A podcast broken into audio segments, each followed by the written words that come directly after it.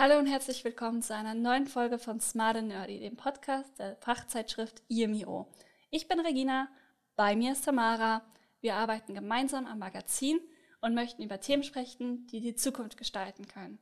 Dabei orientieren wir uns an Artikeln aus der Zeitschrift und ich habe heute ein Thema vorbereitet. Zum Einstieg möchte ich das, dich dazu fragen, Tamara, was machst du eigentlich mit deinen alten Pizzakartons? Ja, die entsorge ich im Altpapier. Wenn du danach fragst, ist das aber wahrscheinlich falsch. Gar nicht so falsch, keine Sorge. Aber es könnte sein, dass gerade Pizzakartons bei einer sehr fettigen Pizza verunreinigt sind durch diese Essensreste und daher im Altpapier nicht für alles ordentlich aufbereitet werden könnten. Gut zu wissen. Was man alles mit so nicht verunreinigtem Altpapier machen könnte, darüber sprechen wir gleich.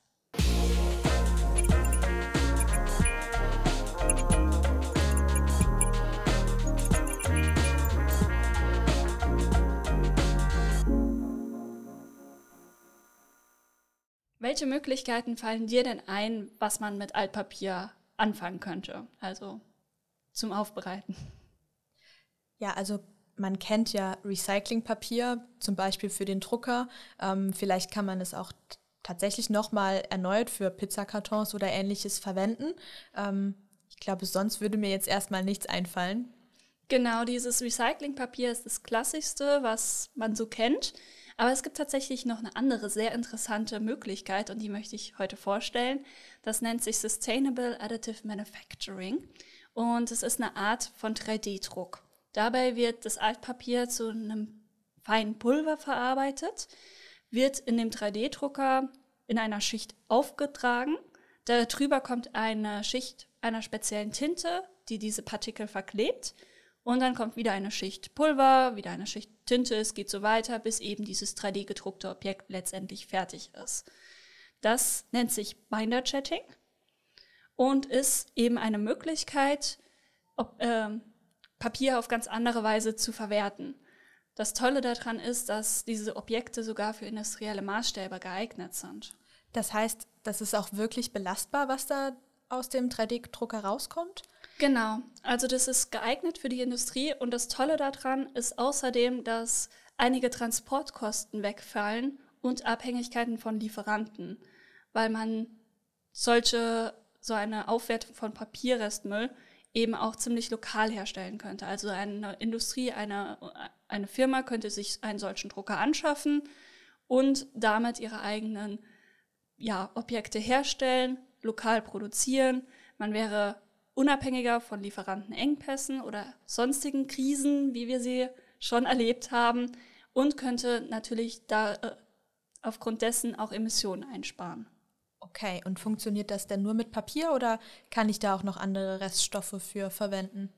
Es geht tatsächlich auch mit anderen Reststoffen, zum Beispiel Holzmehl oder andere biologisch abbaubare Stoffe, Kleiderfasern, Kunststoffreste, sogar Metall Wobei bei Metall natürlich die Schwierigkeit ist, also die Technologien sind noch nicht so ausgereift, dass man es wirklich wiederverwenden könnte. Da muss man noch weiter dran forschen. Und ähm, die Stoffe sollten halt rein sein. Und gerade Metalle sind oft in Elektrogeräten verbaut und das führt zu einer neuen Schwierigkeit. Okay. Und äh, ja, Stichwort die ja, Stoffe sollten rein sein.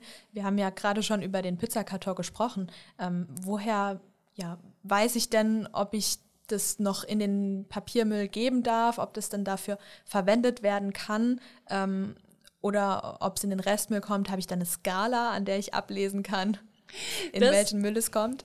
Das wäre natürlich schön, wenn man da vielleicht so einen Guide hätte im Internet, wo man schauen kann, so groß darf der Fettfleck sein. Ja, genau. Zur Not könnte man natürlich auch speziell, wenn ähm, ein Teil, meistens ist es ja die Mitte des Kartons, verunreinigt ist, könnte man natürlich speziell den abtrennen und im Restmüll entsorgen und den Rest des Kartons im Papiermüll entsorgen. Was man natürlich bei der Binder-Chatting-Methode, diesem 3D-Druckverfahren, beachten sollte, auch wenn mehrere Materialien dafür geeignet sind, man kann die nicht einfach austauschen, also sagen, heute verwerte ich meinen Papiermüll, morgen gucke ich mal in der Werkstatt, ob Holzspäne da sind, weil natürlich jedes Material eigene Eigenschaften hat, verschiedene Feuchtigkeitsgehälter zum Beispiel und auch die Tinte auf das Material angepasst werden muss. Also es ist nicht so, dass man ne, sich Eindrucker kauft und dann munter tauschen kann. Man muss sich da man schon sich festlegen, ja. festlegen und ja, da ist Papierfaser als Rohstoff schon das praktischste. Okay. Ja, gut, ich habe ja auch noch viele andere ähm, Papiermüllsorten sozusagen. Also es muss ja vielleicht nicht unbedingt der Pizzakarton sein. Genau, jeder kennt diese Wochenzeitschrift mit lauter Prospekten von den lokalen Geschäften. Auch diese natürlich ähm, prädestiniert, um da wiederverwertet zu werden. Mhm. Habe es eben schon angesprochen, dass ähm, diese Aufbereitung von Metall insbesondere ein bisschen schwieriger ist, weil Metalle, seltene Erden, oft in Geräten verbaut sind. Also man kennt es vielleicht vom Smartphone. Und ja, das ist ein bisschen schade, denn gerade diese Geräte, wenn sie weggeworfen werden, ist es nicht immer so leicht, die Metalle daraus überhaupt wieder zu gewinnen und vollwertig aufzubereiten. Das heißt, es kommt effektiv, entweder wird es gar nicht wieder gewonnen oder nicht ja, vollwertig und es kommt zu Downcycling. Auch hier gibt es eine Möglichkeit, wie in Zukunft wir äh, unser Potenzial erhöhen können, diese Erden, diese seltenen Erden wieder zu gewinnen.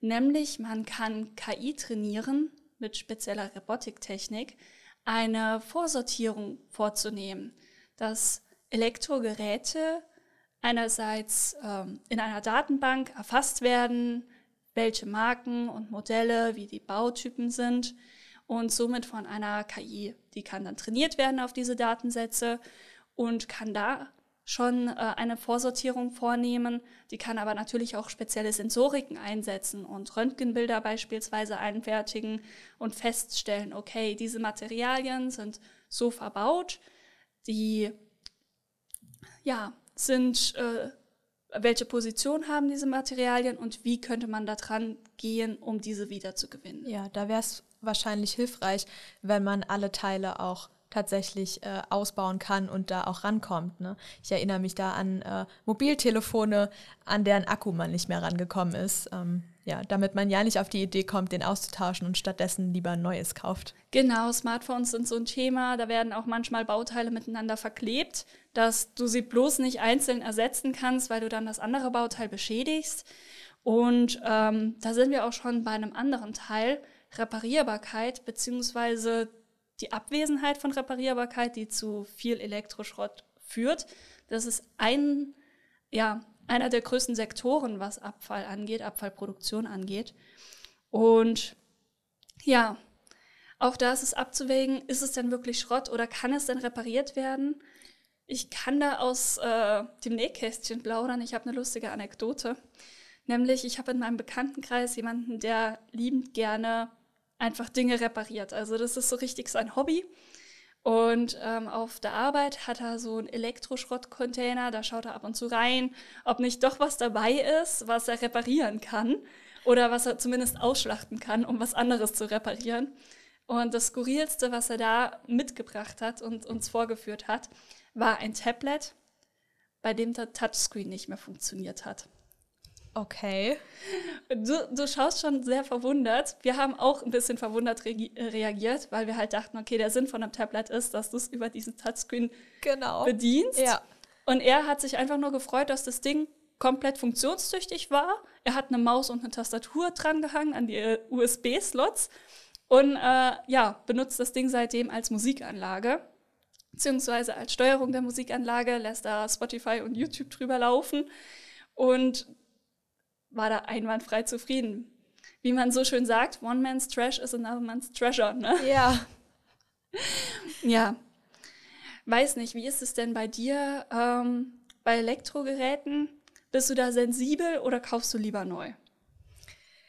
Also ich bin nicht so, dass ich äh, ständig was austausche, hatte aber bisher auch noch nicht den Fall, dass ich irgendwas reparieren lassen musste. Also ich habe mein Handy zum Beispiel in der Regel viele Jahre. Ähm, aktuell bin ich, glaube ich, in Jahr fünf und musste noch nichts daran reparieren. Äh, von daher habe ich da bisher viel Glück gehabt, aber ich kenne natürlich Geschichten von ähm, ja, Handys, die nach einem Jahr oder ähnliches schon repariert werden mussten, dann eingeschickt wurden. Dann war nicht klar, geht es überhaupt.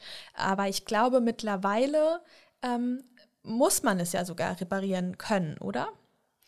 Genau, auch ähm, sind viele Verbraucher der Meinung, dass sie gerne eine Reparatur hätten. Es gab nämlich im Jahr 2020 eine Eurobarometer-Umfrage und da hatte man das Ergebnis, dass 77 Prozent der Befragten gerne eine Reparatur hätten, wenn ähm, eben das Gerät einen Defekt aufweist, statt sich ein neues anschaffen zu müssen.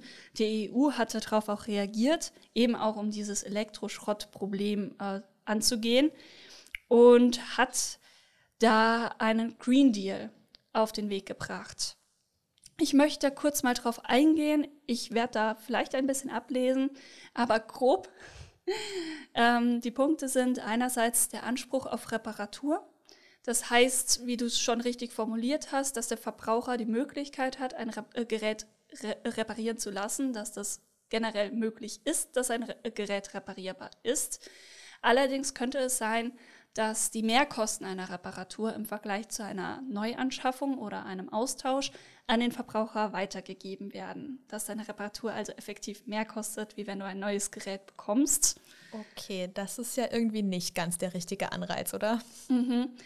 Außerdem gibt es eine Informationspflicht. Das heißt, ich als Käufer werde, sollte beim Kauf darüber informiert werden, wie das Gerät, wie reparierbar es ist, wie es zu reparieren ist, was in meine Verantwortung fällt oder was der Hersteller übernimmt. Ja, okay. Damit, wenn ich in den Fall komme, dass ich etwas reparieren lassen muss und nicht gerade jemanden habe in meinem Bekanntenkreis, der super gerne Dinge repariert, soll es auch eine Online-Matchmaking-Plattform geben, die mir das erleichtert, in meiner Umgebung zum Beispiel diese Handykliniken zu finden, die mein Gerät reparieren könnten.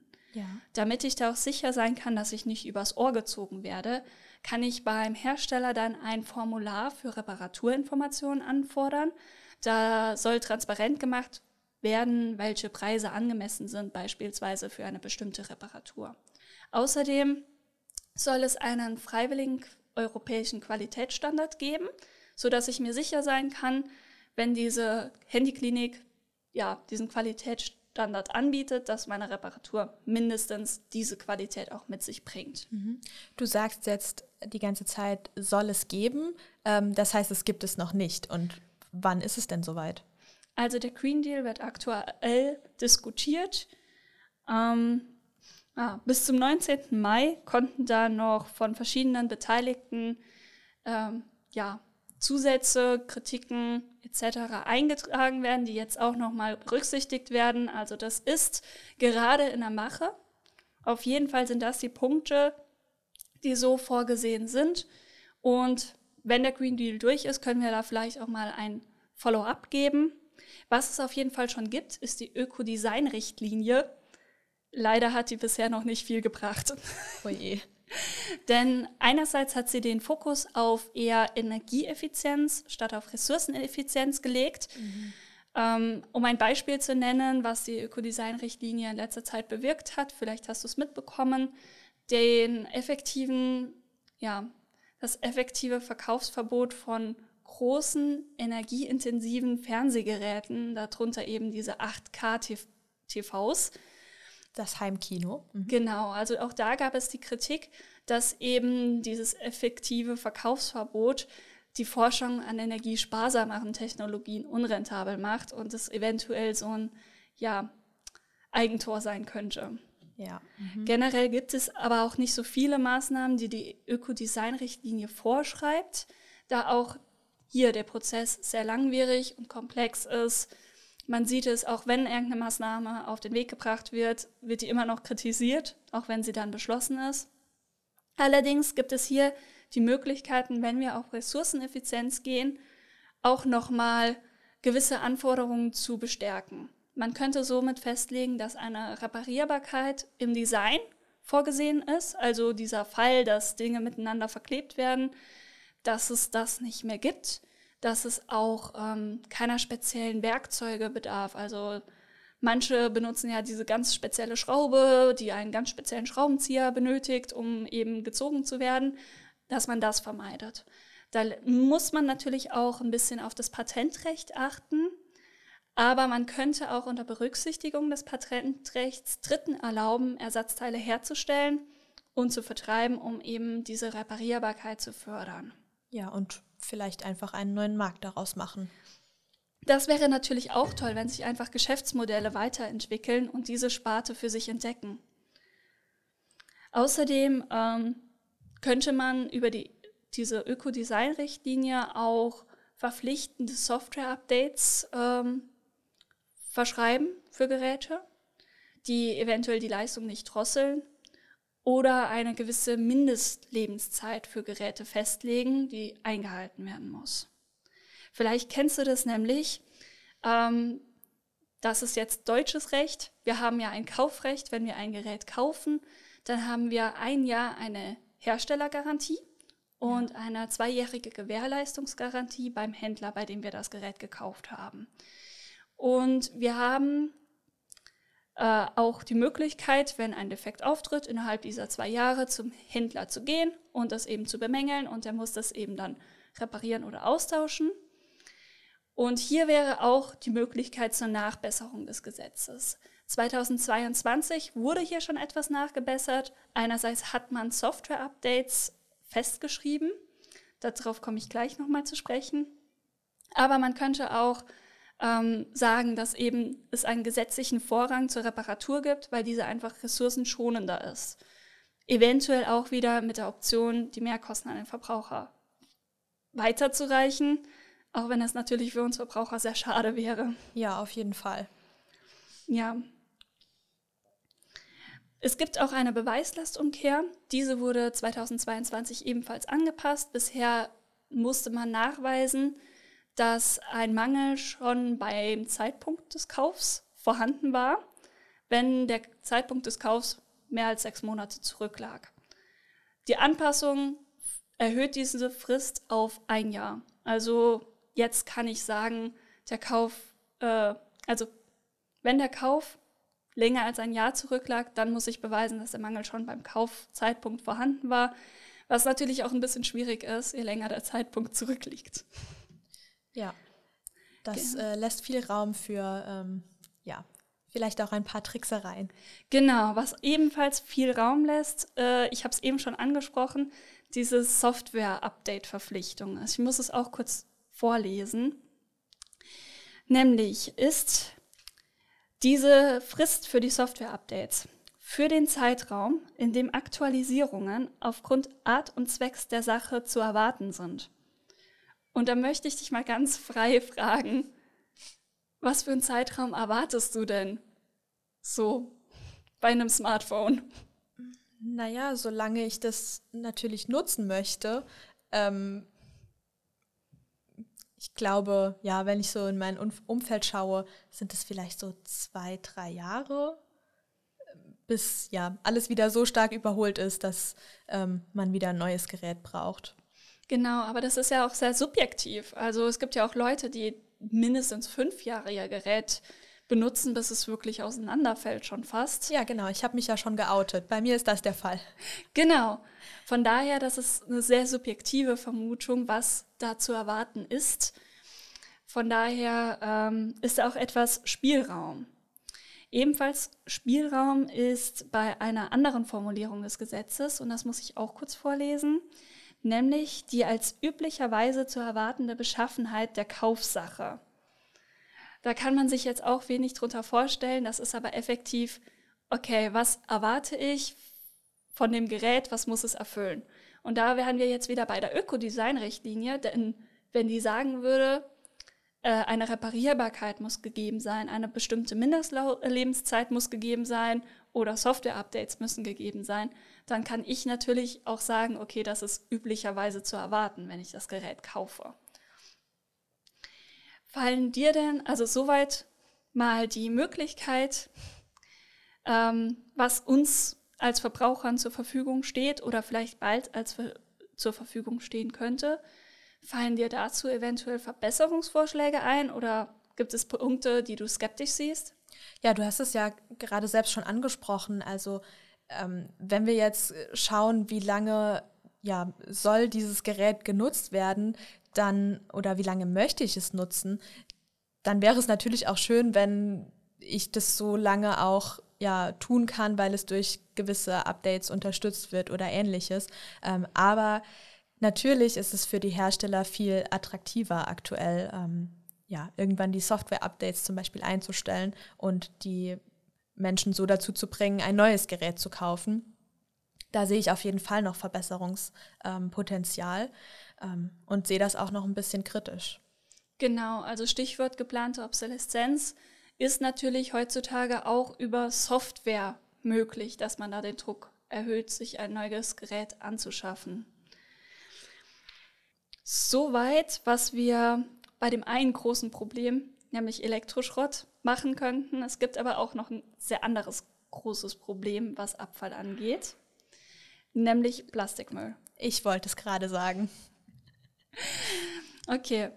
Ähm, das heißt, du hast schon mal von der Problematik gehört? ja, natürlich. Also man kommt ja gar nicht daran vorbei. Ich glaube, das ist wirklich mittlerweile hoffentlich jedem klar, dass äh, Plastik ein wahnsinnig großes Problem ist, gerade auch wenn es um den Abfall geht, ja. Mhm. Und ähm, ja, was, was man auch immer wieder hört, ist, dass Plastik immer wieder im Meer landet und sich da zusammentut zu solchen Plastikinseln. Ja, ich glaube, da gibt es eine ganz besonders große. Ich weiß jetzt nicht mehr genau, ob sie im Atlantik oder im Pazifik äh, unterwegs ist gerade, ähm, aber ich meine mich zu erinnern, dass sie schon die Größe von Europa erreicht hat. Also das finde ich wirklich erschreckend. Genau, also es gibt mehrere dieser Inseln, insgesamt fünf wirklich große. Die größte befindet sich im Nordpazifik. Und ähm, ja, es ist ein bisschen schwierig einzuschätzen, wie groß die genau ist, äh, beziehungsweise was man wirklich als Landfläche zählen darf. Ähm, schätzungsweise variiert das von einer Fläche von 700.000 bis zu 15 Millionen Quadratkilometern. Wow. Und Europa ist im Vergleich dazu 10,2 Quadrat, äh, Millionen Quadratkilometer groß. Und weil wir in Deutschland so gerne alles in die Maßeinheit Saarland umrechnen, habe ich mir mal die Mühe gemacht. Passt ja auch ganz gut, wir sitzen ja im Saarland. Genau. Das Saarland würde da bis zu 5836 Mal reinpassen. Okay, schön. Wir sind wirklich ein sehr kleines Bundesland. Ja. Aber frag mich nicht, wie viele Fußballfelder das sind. So, ähm, so viel zu den Plastikinseln. Das ist das eine Problem, dass es eben die Meere verstopft und oben treibt. Aber natürlich spielt sich auch viel in den Meeren ab. Also die Plastikverpackungen, die dort rumfliegen oder rumschwimmen, schaden natürlich den Fischen und den Pflanzen. Einerseits, wenn sie sich da drin verheddern. Ich denke, die Bilder hat auch jeder schon mal gesehen. Ja auch wenn sie von Fischen verzehrt werden, aber auch, weil sich das Plastik im Meer zersetzt und Giftstoffe freisetzt, die eben dann indirekt aufgenommen werden. Und damit sind wir auch dabei, warum das für uns eine Rolle spielt, denn wir ernähren uns natürlich auch von Lebewesen aus dem Meer und nehmen somit das Plastik auf, welches die aufgenommen haben. Ja, und wir haben einen Kreislauf. So gesehen einen Kreislauf, der aber nicht so schön ist. Vielleicht hast du schon mal gehört, ähm, dass der Mensch pro Woche im Durchschnitt eine Kreditkarte an Plastik verzehrt. Ja, das habe ich schon mal gehört, ja. Genau. Und warum ist das so problematisch? Was macht Plastik bei uns? Das Ding ist, ähm, wenn es in unserem System ist und in unserem Blut nachgewiesen werden kann, was es inzwischen bei fast jedem Menschen kann, dann verhält es sich wie Hormone und stört unser Hormonsystem. Das führt konkret zu Krebserkrankungen, Herzkrankheiten oder sogar Unfruchtbarkeit. Das heißt, es ist ziemlich wichtig, dass wir dieses Problem angehen für unsere konkrete Gesundheit. Und ein Ansatz, das zu tun, ist Zero Waste. Also möglichst keine Plastikverpackungen überhaupt ja, erst produzieren oder wegschmeißen und ohne Plastikmüll auskommen. Hast du da konkret Tipps, wie man das im Alltag bewerkstelligen könnte? Ja, also ich glaube, die Kritik ist ja häufig, dass ja, der Verbraucher an sich gar nicht so viel tun kann, weil es ist ja alles in Plastik verpackt. Und ja, ich glaube aber schon, dass wir da ein bisschen Macht haben, nämlich indem wir vielleicht einfach auf Produkte zurückgreifen, die nicht in Plastik verpackt sind. Also ich tue das ganz konkret, wenn ich Gemüse einkaufe.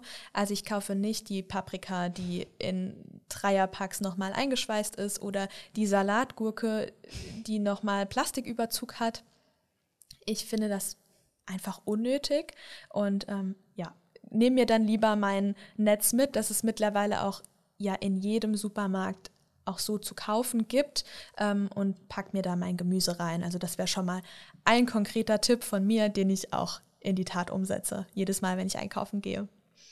Es gibt es tatsächlich auch in ähnlicher Weise beim Bäcker. Also unser Bäcker hat so einen Brötchenbeutel, wo du ähm, ja deine Backwaren immer mit dir führen kannst, ohne dass eine neue Tüte äh, rausgegeben wird.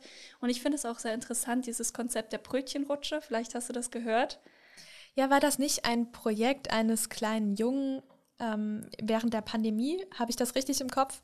Genau, also es war ein Zehnjähriger zu dem Zeitpunkt, der diese äh, Rutsche ja, erfunden hat, damit in der Bäckerei die Backwaren über die Theke gereicht werden können, in den Beutel des Käufers, des Kunden ohne dass irgendwelche Hygienemaßnahmen verletzt werden. Ziemlich genial. Ja.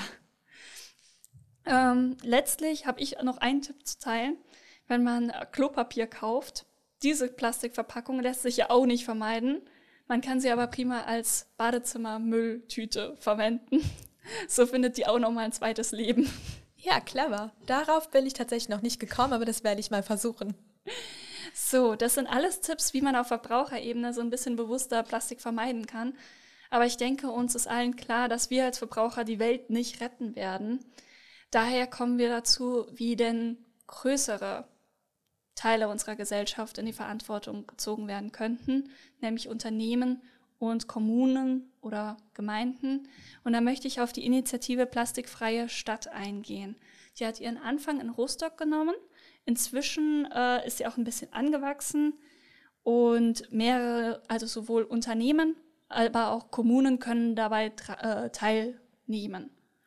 Okay, wie viele sind denn da inzwischen mit dabei? Also meine letzte Info war, dass es äh, 43 teilnehmende Unternehmen und Kommunen gibt.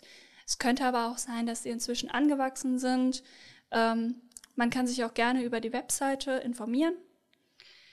Äh, das Tolle daran was es auch so empfehlenswert ist, dass die Initiative wirklich ja, handelsnah gedacht hat, also Verbesserungen bis in eine Unternehmens- oder Handelsstruktur hingedacht hat. Wenn man sich dort bewirbt, durchläuft man erstmal eine Plastikinventur und einen plastikfreien Prozess. Und am Ende dieses Prozesses wird man dann in dieses Netzwerk aufgenommen, wo Tools und Best Practices geteilt werden, wie man den Konsum oder die Produktion von Plastikmüll eben reduzieren kann. Okay, und wahrscheinlich darf man dann auch damit werben, dass man zu dem Netzwerk dazugehört, oder? Genau, also man kann damit werben, aber nicht nur, dass man sich irgendein Logo auf die Webseite klatscht, sondern ähm, Plastikfrei bietet konkret auch ein Rating an. Die bewerten, wie viel Erfolg du mit der Kampagne hast, wie viel dein Einsparpotenzial ist konkret und du kannst mit diesem Rating werben. Also du kannst sehen, oh, wow, ich habe wirklich äh, einen großen Erfolg erzielt, ich habe sehr viel Plastik äh, eingespart und damit kannst du dich natürlich auch ähm, ja, mit einem Wettbewerbsvorteil hervortun. Ich könnte mir vorstellen, ähm, dass Rostock jetzt deutlich hübscher ist, weil nicht mehr so viel Plastik im Hafen liegt. Das war auch der Ausgangspunkt äh, dieser Initiative, weil sie die Stadt einfach schöner machen wollten.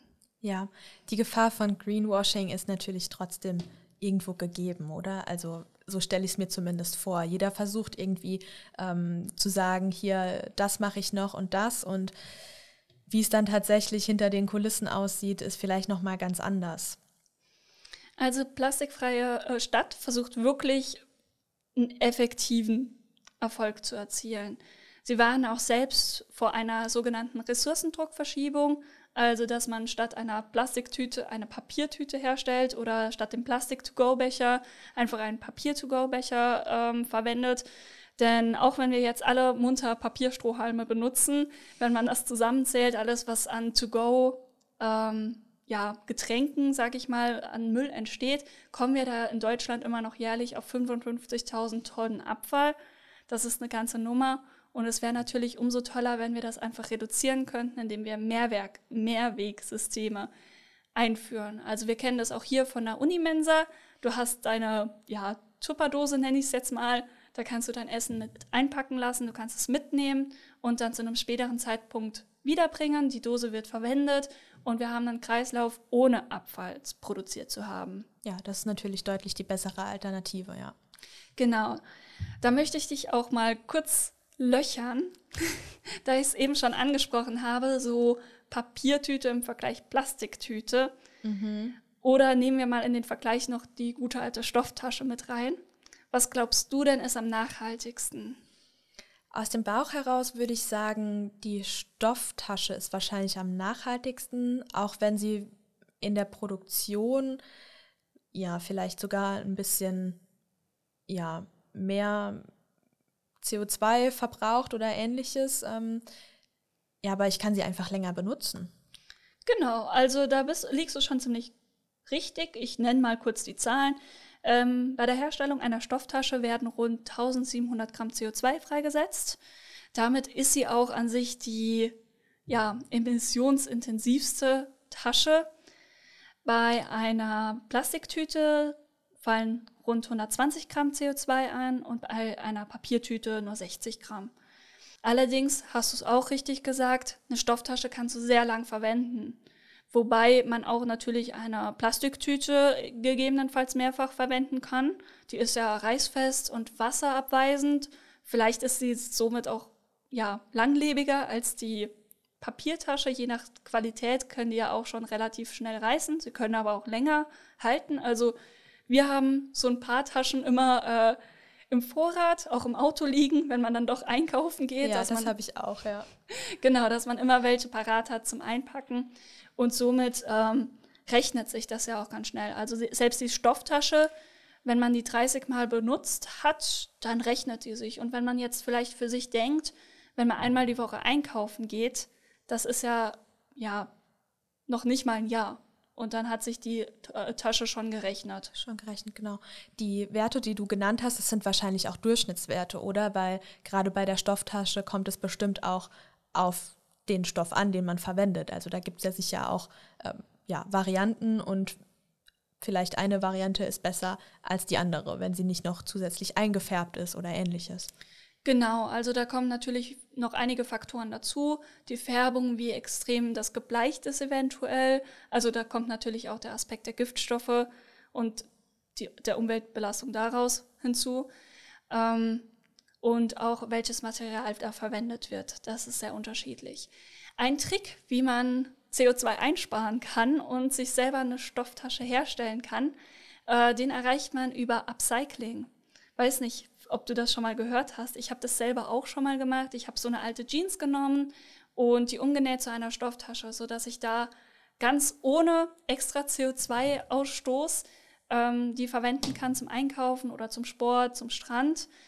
Hast du das auch schon mal gemacht, so ein Upcycling-Projekt? Ich habe es noch nicht selbst gemacht, obwohl ich ähm, schon viel bastle und ähnliches, aber ich habe tatsächlich ja, was Nähen angeht und so weiter, zwei linke Hände. Deshalb eine Tasche ist bei mir noch nicht entstanden, aber ich kenne die natürlich. Also ja, eine Zeit lang war es ja auch ziemlich in Mode, ähm, ja, Reststoffe für sowas zu verwenden. Ich denke da an die äh, Capri-Sonne-Tütchen, äh, die man so hat. Ähm, genau, oder natürlich auch aus Jeans, ja. Genau, also diese Capri-Sonne, das waren diese geflochtenen Taschen. Auch dafür braucht man eventuell keine Maschine selbst, sondern kann das, ja, alleine kann, könnte das jeder zu Hause sich ein YouTube-Tutorial anschauen und das machen. Und das ist halt das Tolle bei Upcycling. Du brauchst in der Regel schon mal keine komplizierten Industriemaschinen, sondern eher ja, Haus, äh, Hausmaschinen, die da ja, alltagsnäher sind. Falls jemand keine Nähmaschine hat, kann er sich erkundigen, ob in seiner Nähe denn vielleicht ein Nähcafé oder ein Repair-Café ist. Die helfen einem gerne bei solchen Projekten und haben dann auch solche Maschinen zur Verfügung. Falls man nicht nähen kann, bringen die einem das vielleicht sogar bei. Das kommt vielleicht dann auf das Café an. Finde ich aber auch sehr interessant. Falls ihr euch mitteilen wollt, welche Projekte ihr schon umgesetzt habt oder noch vorhabt umzusetzen, dann könnt ihr das gerne in die Kommentare schreiben. Natürlich sind wir auch interessiert daran, wie ihr zu den anderen Themen der Folge steht, zum Beispiel Verbesserungsvorschläge für den Green Deal habt. Wir sind sehr gespannt und am Ende der heutigen Episode angekommen. Wer sich näher zu den Themen der heutigen Folge informieren möchte, den empfehle ich die Artikel Sauber getrennt ist halb verwertet, mehr als Abfall, Repair Power to the People, plastikfrei und aus alt wird besser. Aus der Ausgabe nicht nichts, aber weniger, der Yimi-O. Ja, damit sind wir schon am Ende der Folge. Wir bedanken uns definitiv bei den Autoren dieser Artikel, bei unserem Produktionsteam und bei dir fürs Zuhören. Wir hoffen, dass du auch beim nächsten Mal wieder einschaltest, wenn es heißt Smart and Nerdy.